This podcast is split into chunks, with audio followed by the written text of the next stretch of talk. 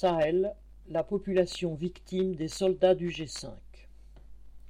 Les 27 et 28 mars dernier, des soldats tchadiens du G5 Sahel ont envahi le village de Terra, dans l'ouest du Niger, et ont violé plusieurs femmes.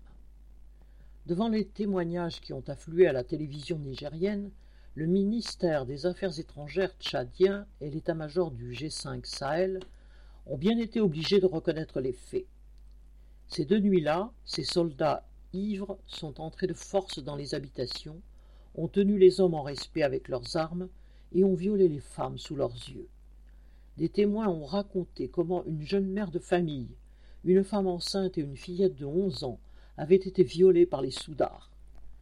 Ces hommes appartiennent au bataillon de 1200 soldats tchadiens dont Macron s'était vanté lors du dernier sommet du G5 Sahel d'avoir obtenu le déploiement dans la zone dite des trois frontières.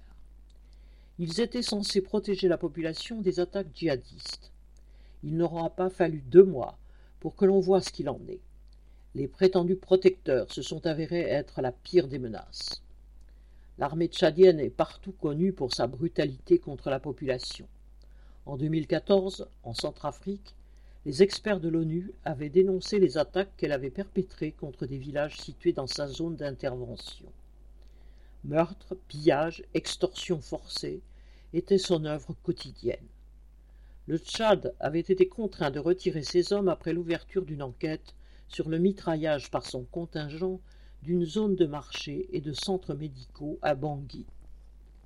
Aujourd'hui, le Tchad et le G5 Sahel affirment que les coupables seront jugés et punis. Comme si ces crimes barbares étaient des actes isolés, juste imputables à quelques soldats dévoyés.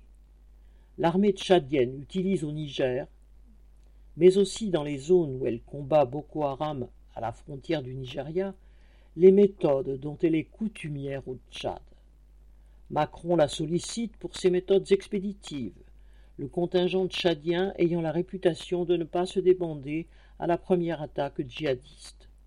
Mais cela va de pair avec l'exécution aveugle des prisonniers qui tombent entre ses mains, combattants ou civils, et l'habitude de considérer qu'elle a tous les droits sur la population locale.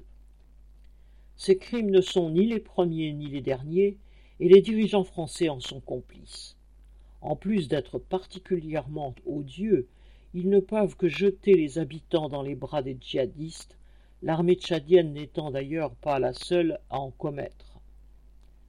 Les armées maliennes, burkinabées, mais également l'armée française font aussi leur lot de victimes dans la population. Daniel Mescla